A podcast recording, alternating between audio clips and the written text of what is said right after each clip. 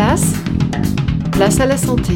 Bonjour, après avoir abordé tous les bienfaits du soleil dans nos chroniques, j'ai bien envie d'aller en profiter, mais sans prendre de risques. Quels sont vos conseils, Chloé? Alors, pour profiter du soleil en toute sécurité, il est important de porter une protection solaire adaptée à votre type de peau.